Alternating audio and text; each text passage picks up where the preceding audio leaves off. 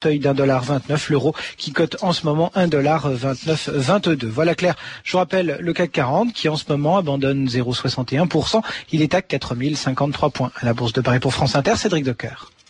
Retrouvez toute l'actualité boursière, des informations sur les valeurs, les marchés et les sociétés, ou bien consultez votre sélection par téléphone sur le 3230, 34 centimes d'euros la minute.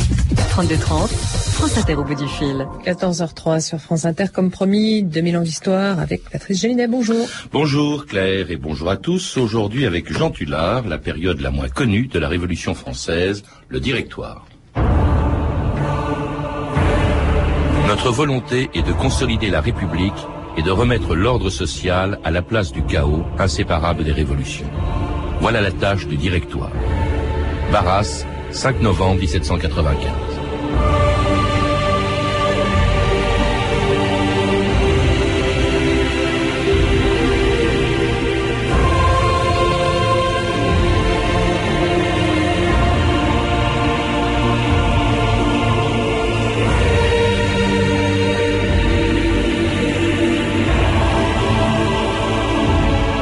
2000 ans d'histoire.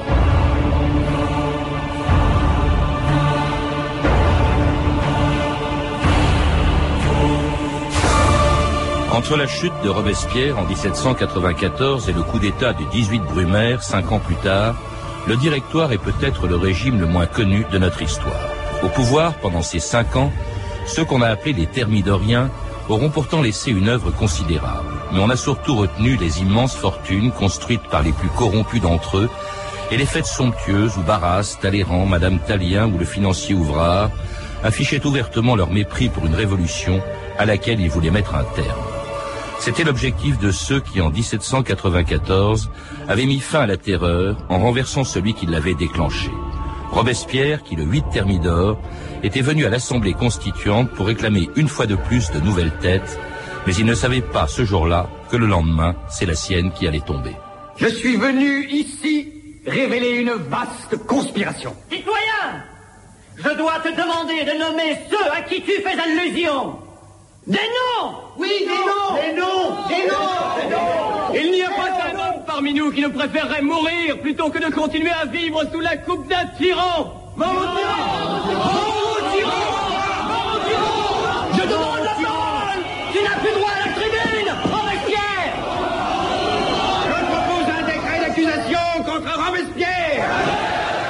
Le français peuple de frères, peux-tu voir sans frémir d'horreur le crime aboli les bannières du carnage et de la terreur à qui périssent ces infâmes et ces égorgeurs dévorants qui portent au fond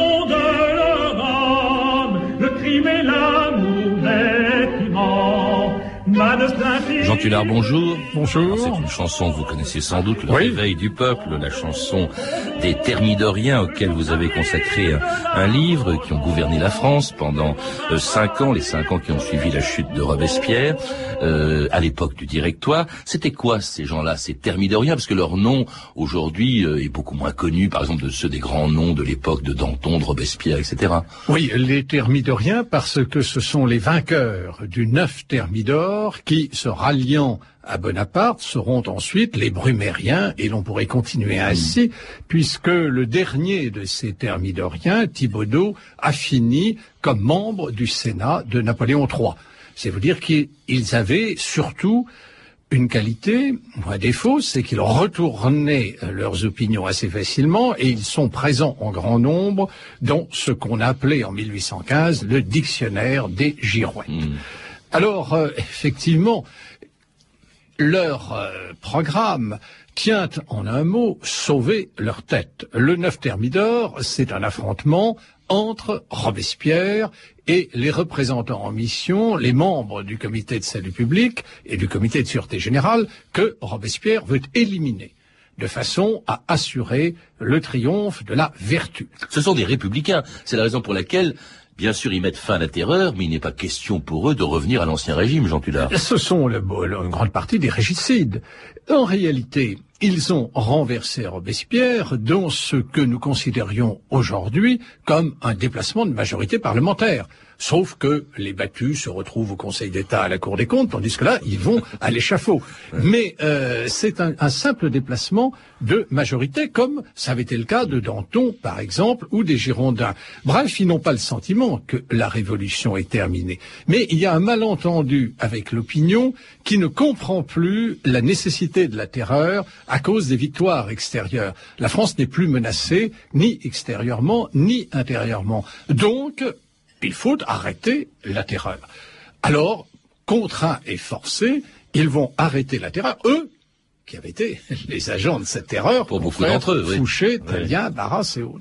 Alors ces gens-là aussi veulent mettre en place un nouveau régime, de nouvelles institutions, euh, gommer au fond euh, les aspects peut-être les plus progressistes de la Révolution française et de la Première République. Par exemple, ils vont supprimer le suffrage universel, mais euh, ils vont mettre en place ce qu'on appelle la Constitution de l'an 3, euh, ce qui est un régime très original. On n'a jamais vu dans notre histoire, et même d'ailleurs à l'étranger, le directoire. Il y avait deux assemblées, vous le rappelez le Conseil des 500, qui est un peu l'équivalent au fond de notre Assemblée nationale d'aujourd'hui, le Conseil des anciens, un peu l'équivalent du Sénat, je fais des raccourcis, et puis alors, un pouvoir exécutif très curieux, il n'y avait pas un président ou un Premier ministre, ni même un roi, bien sûr, mais il y en avait cinq. C'était oui. les directeurs, d'où le nom de directoire. Oui, c'est le pouvoir collégial. C'est l'idée que s'il n'y a qu'un homme, on y aura une dictature, tandis qu'avec cinq, qui se partagent à tour de rôle la présidence du directoire, le danger est écarté. Comme s'il y avait cinq premiers ministres. Oui. Alors, cette constitution, elle a une particularité, qu'on lui a reproché, c'est, comme vous l'avez dit, de supprimer le suffrage universel qui, je le rappelle, n'existait pas non plus dans la première constitution, celle de 1791, et d'établir le système censitaire. C'est-à-dire que ne votent que ceux qui paient l'impôt. Pour euh, diverses raisons qui paraissent évidentes au thermidorien, c'est que l'argent de vos impôts sert à alimenter le budget. Donc, ceux qui ne paient pas d'impôts n'ont pas de raison de suivre les débats parlementaires, puisque c'est pas leur argent. Et d'autre part, les assemblées vont gérer le budget. Si vous êtes pauvre, ça montre que vous n'avez pas su gérer vos propres affaires. Donc, comment pourriez-vous gérer les affaires Ça, c'est l'argument des, des directoires. Des directoires. Voilà. Donc, c'est nous... pour éviter tout simplement aussi des soulèvements populaires, comme la Révolution en avait connu auparavant. C'est réservé à une élite et c'est dit car la qualité ou le défaut des thermidoriens, c'est leur cynisme. Un pays gouverné par les propriétaires est un pays d'ordre. Mmh. Un pays gouverné par les pauvres, c'est l'anarchie.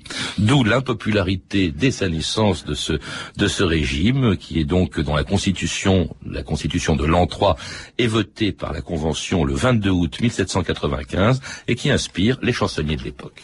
Notre montagne, enfant d'un directoire, applaudissons à son dernier succès, car sous ce nom inconnu dans l'histoire, Saint Roi nouveau gouverne les Français.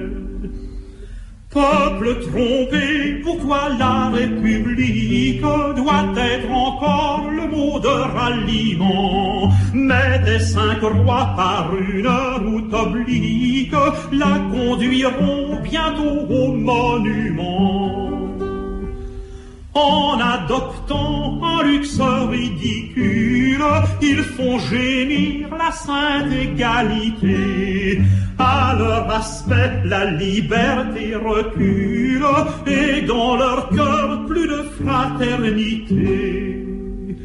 La majesté du peuple est avilie, malgré l'éclat de leur riche manteau. Et dans les camps, l'amour de la patrie se réfugie à l'ombre des drapeaux. Et c'était une chanson satirique de 1795, le directoire, on vient de l'entendre, qui dès le début n'est pas très populaire, d'autant plus que avant même les premières élections, la Constitution est votée, mais on va mettre en place des députés, des sénateurs, enfin des, les, anciens, euh, et euh, les, les, la, c'est la Convention, hein, euh, la Oui. Convention euh, de Robespierre, euh, du passé de la Révolution, de la Grande Convention, de- qui a donc voté cette nouvelle Constitution. Mais pour que ces gens-là, qui l'ont votée, restent en place, il décrète que les deux tiers d'entre eux devront obligatoirement appartenir aux nouvelles institutions, Conseil des 500, au Conseil des anciens. Oui, parce que dans le système était prévu un renouvellement par tiers, tous les ans. Donc là, il faut démarrer avec un premier socle. Il y a 750 conventionnels sortants. Donc on va simplement, considérons que c'est la base, en renouveler 250. Vous voyez qu'en réalité, les thermidoriens étaient des gens qui avaient compris l'avantage de la fonction parlementaire qui permettait de s'enrichir. Ce que n'avaient pas compris les premiers, les membres de l'Assemblée constituante, qui, les malheureux, s'était déclaré, lorsque l'Assemblée constituante a eu fini ses travaux, s'était déclaré inéligible à l'Assemblée suivante pour faire la place à des gens. Ça, ça la fout mal. Ça veut dire, au fond, euh, je reste en place. Au fond, ce qui compte pour eux, c'est de rester parlementaire, non plus à la Convention, mais dans les nouvelles assemblées. En tout cas, ça provoque, avant même les élections, un soulèvement royaliste à Paris, parce qu'en fait, c'est les royalistes dont on a peur. Mais oui, parce que, effectivement, les royalistes dans, l'opinion, oui. progressent dans l'opinion, et donc là, ils sont arrêtés dans leur progression. Si les élections avaient eu lieu autour de 750 sièges, 500 et 250 aux anciens, il est évident qu'on risquait une majorité royaliste modérée, mais une majorité royaliste. Tandis que là, la République est sauvée. Mais il faut signaler que malgré tout, ce décret des deux tiers est soumis à un référendum comme la Constitution. En tout cas, il, mécontente ces royalistes qui se voient d'emblée exclus, ou pour la plupart d'entre eux exclus, des, nouvelles élections. Il se soulève dans Paris. C'est le premier des nombreux coups d'État grâce auxquels le directoire allait se maintenir pendant cinq ans et au cours duquel les directeurs allaient faire appel à un homme dont on allait entendre beaucoup parler. C'était le 5 octobre 1795, Faubourg Saint-Honoré, à Paris. Crois-moi, Barras. Pour l'instant, ce n'est qu'une simple émeute. simple émeute 25 000 royalistes enragés qui marchent sur la Convention avec l'intention de s'emparer des députés et d'assassiner la République, tu appelles ça une simple émeute Quelles sont vos forces? Appelle-moi ton nom, citoyen. Général Bonaparte, actuellement sans commandement. Ah oui, Bonaparte. Artilleur, c'est ça? Si le canon arrive, tu reprendras le commandement. Je te préviens, citoyen. J'ai pour principe d'aller jusqu'au bout de ce que j'entreprends, alors ne me demande pas de compte sur le sang qui va couler. Si je sors mon épée, je ne la remettrai au fourreau que lorsque l'ordre républicain sera rétabli. Quel jour sommes-nous Il est minuit. Nous sommes donc le 13 Vendémiaire. Ta nomination comme chef d'état-major. À toi d'agir maintenant. En position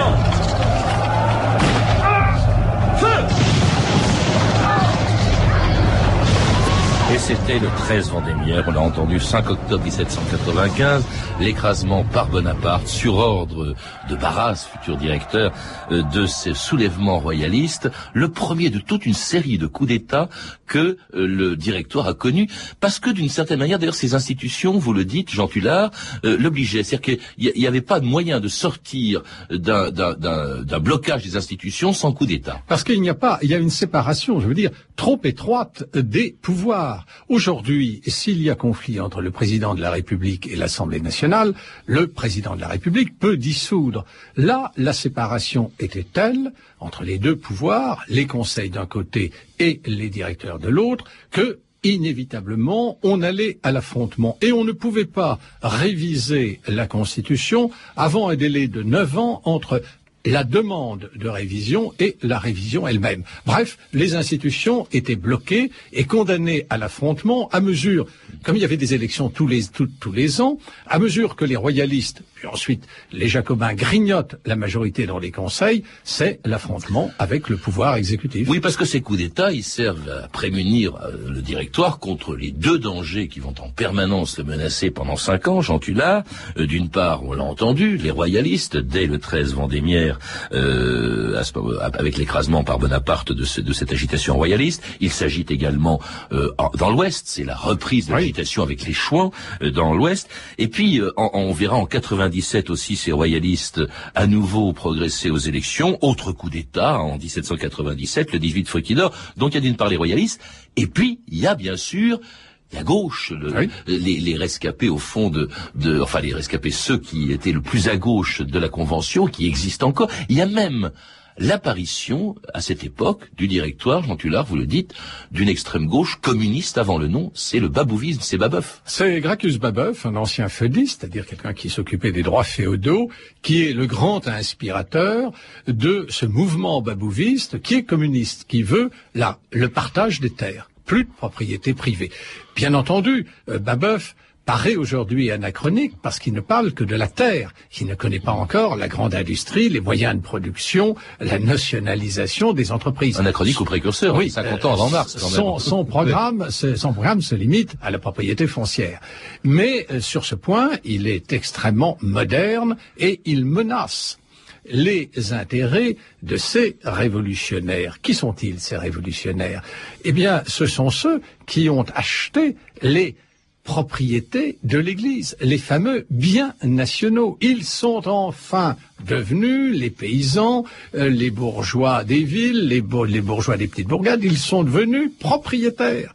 Bien entendu, leur propriété peut être plus ou moins grande. Et voilà que surgit tout à coup Babeuf qui leur dit il faut partager tout cela. Ah ben non, ils entendent bien euh, se cramponner et le babouvisme sera impitoyablement écrasé et Babeuf guillotiné à Vendôme. En 97, euh, effectivement. Alors il y a aussi euh, les Jacobins plus modérés, mais qui eux-mêmes font des progrès à certaines élections. Il y aura encore d'autres coups d'État contre eux dès qu'ils dès qu'ils font des, des progrès. il y aura le 22 Floréal, il y aura encore un coup d'État le 30 Prairial. Enfin, on ne compte plus les coups d'État tous les ans, à cette époque-là. Alors cela dit, parce que il y a effectivement une opposition qui s'agite, entretenu peut-être par le, le, contraste énorme qui existe entre la misère qui, qui, qui demeure, parce que là, sur le plan économique, ça a été un peu une catastrophe, l'époque du directoire, c'est l'époque de l'effondrement, d'une inflation colossale, Jean Tullard. C'est d'une part euh, l'abandon du maximum, c'est-à-dire que l'économie n'est plus dirigée, le prix du pain monte énormément. Le maximum a été établi à l'époque de Robespierre, c'est un prix maximum du pain. C'est un prix maximum du pain, donc qui permet aux ouvriers, aux classes populaires, des villes euh, d'avoir du pain à bon marché. Et puis il y a une autre catastrophe, c'est la faillite de l'État, euh, la banqueroute des deux tiers. En effet, la dette publique est devenue telle que l'État ne peut plus payer d'intérêt à ceux qui lui ont prêté de l'argent et il fait banqueroute, c'est-à-dire quand vous avez prêté 300 francs à l'État, on ne vous rendra, on ne vous paiera d'intérêt désormais que sur 100 francs, il y a 200 francs qui sont perdus. Eh bien, euh, cette banqueroute des deux tiers, c'est là où est le génie euh, des thermidoriens. Ils n'appellent pas ça banqueroute des deux tiers, ils appellent ça tiers consolidé. C'est-à-dire, braves gens, vous avez prêté 300 francs, sachez que pas un miracle inouï, nous continuerons à vous payer des intérêts sur 100 francs. bref, il y a ces gens-là, il y a aussi la, misère du petit peuple, hein, qui a quand même pas mal souffert de cette période, et qui contraste avec le luxe dans lequel vivent les profiteurs du directoire, dont le plus célèbre et le plus corrompu aussi d'entre eux était connu pour les fêtes qu'il organisait à Paris à l'époque du directoire. Ce soir-là, Barras donnait une soirée, une de ces soirées fameuses, trop fameuses. Madame Talien voudrait vous connaître. Ah oui Le seul défaut que j'ai, figurez-vous, je m'engueille de que je chante. Oh Alors, venez vite chanter Laissez passer les C'est merveilleuse Enfin, il n'est pas normal que des femmes, qui ne sont d'ailleurs pas des catins de métier, porte des robes ainsi fendues jusqu'à la taille. Je n'aime pas beaucoup qu'il cause avec Barras. Il est aussi dangereux que Robespierre, celui-là. Oui, l'autre était l'incorruptible. Tandis que Barras, lui, c'est le corrupteur. Euh, Talleyrand, c'est important Très. C'est un homme qui donnera du parfum au fumier. Les îles d'amour ne durent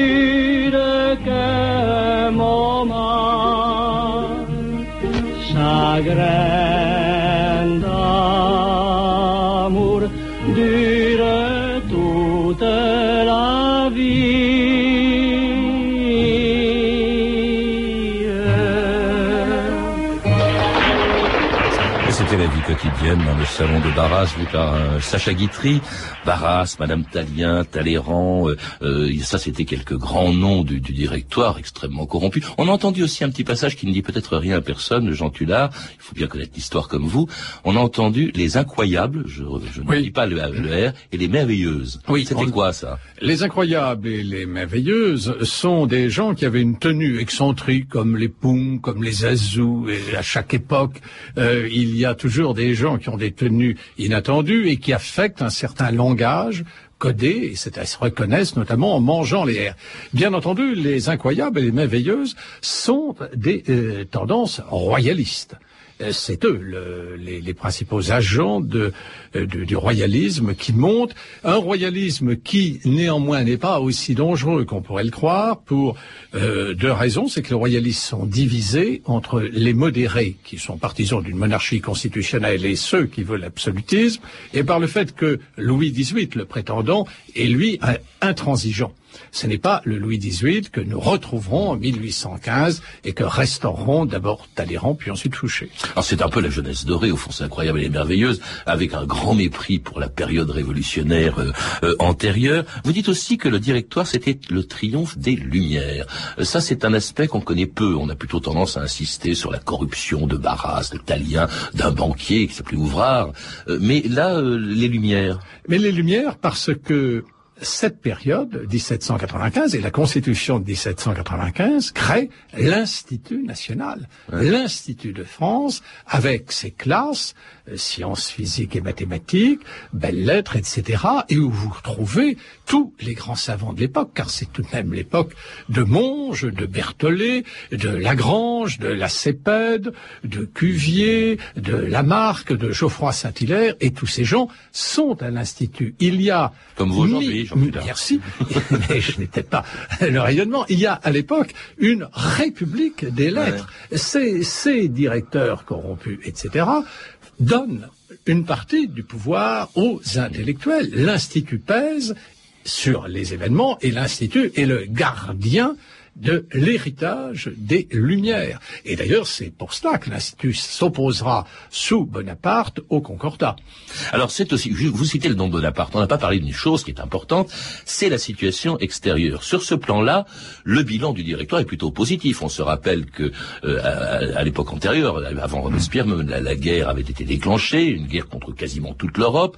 La France avait d'abord été battue, puis il y avait eu Valmy, puis il y avait eu Fleurus. Et sous le directoire, on va même voir les généraux du directoire se lancer dans des conquêtes qui déboucheront d'ailleurs sur la construction de, de l'Empire. Jean Tudor, il y a des victoires extraordinaires. Mais Par exemple, Pichegru, qui s'empare d'une flotte euh, en, avec, avec sa cavalerie. Mais avant le Grand Empire, on parle de la grande nation. Je vous rappelle que l'Europe est faite à l'époque de nos thermidoriens. Elle est faite sous la forme de républiques sœurs.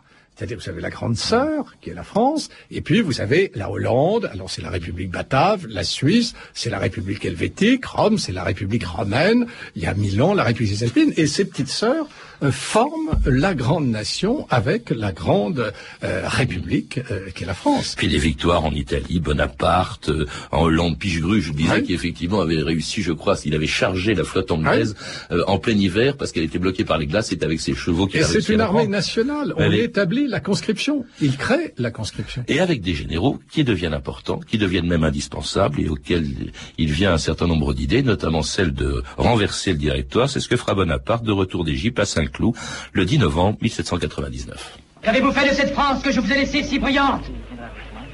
Je vous ai laissé la paix, j'ai retrouvé la guerre. Cette choses ne peut pas durer. Laisse-moi parler En trois ans, il nous mènerait au despotisme. Et nous voulons la République. Général, nous applaudissons à ce que vous dites, mais jurez avec nous, obéissance à la Constitution de l'an 3, qui seule peut maintenir la République. La Constitution!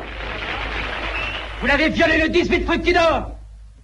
Vous l'avez violé le 22 Florian! Vous l'avez violé le 30 Florian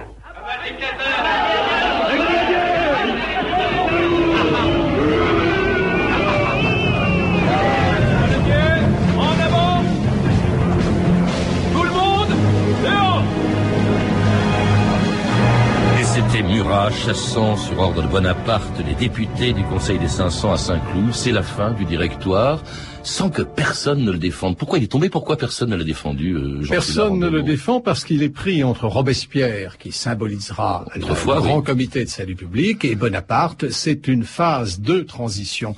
Une phase de transition, et pourtant, et c'est ce que je montre dans ce livre, une phase décisive, puisque sans les thermidoriens, il n'y aurait pas eu Bonaparte, puisque c'est Bonaparte l'invention des thermidoriens. Ce sont les thermidoriens qui lui confient le pouvoir, c'est l'Institut lui-même. Et lorsque l'on dresse le bilan euh, oui, parce qu'il a plutôt mauvaise réputation à vous lire. il a un beau bilan, le, le, directoire. Il crée, je vous l'ai dit, l'Institut de France. Il crée l'école polytechnique, ambition de toutes les mères de famille. Il crée euh, le conservatoire euh, des arts et métiers. Il crée euh, la gastronomie, puisque c'est le début, les grands débuts de la gastronomie avec Talleyrand. Il crée même la fête des mères. Ah, bien. c'est très joli. Moi, j'aime beaucoup la fête des mères. C'est pas une grande, grande réforme. Parce que on crée à la place du christianisme une religion civique.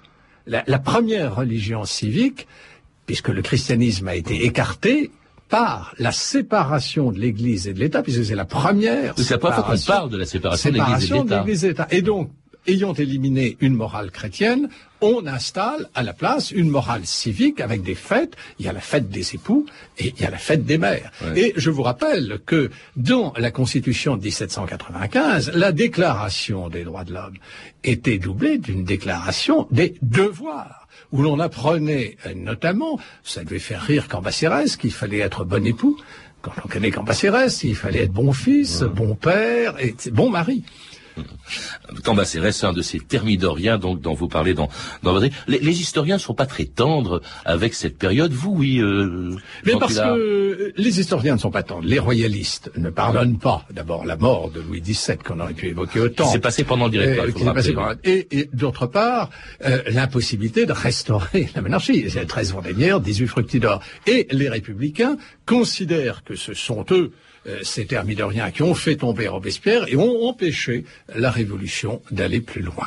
Merci donc euh, Jean Tula. Je rappelle le titre de votre livre, Les Thermidoriens, qui vient d'être publié chez Fayard. Vous avez pu entendre des extraits des films La Révolution française de Richard Effron, disponible en VHS chez Ariane Vidéo, Napoléon de Sacha Guitry, édité par René Château Vidéo, et du téléfilm Napoléon d'Yves Simoneau, avec Christian Clavier, que l'on a reconnu dans le rôle titre, est disponible en DVD aux éditions France Télévisions.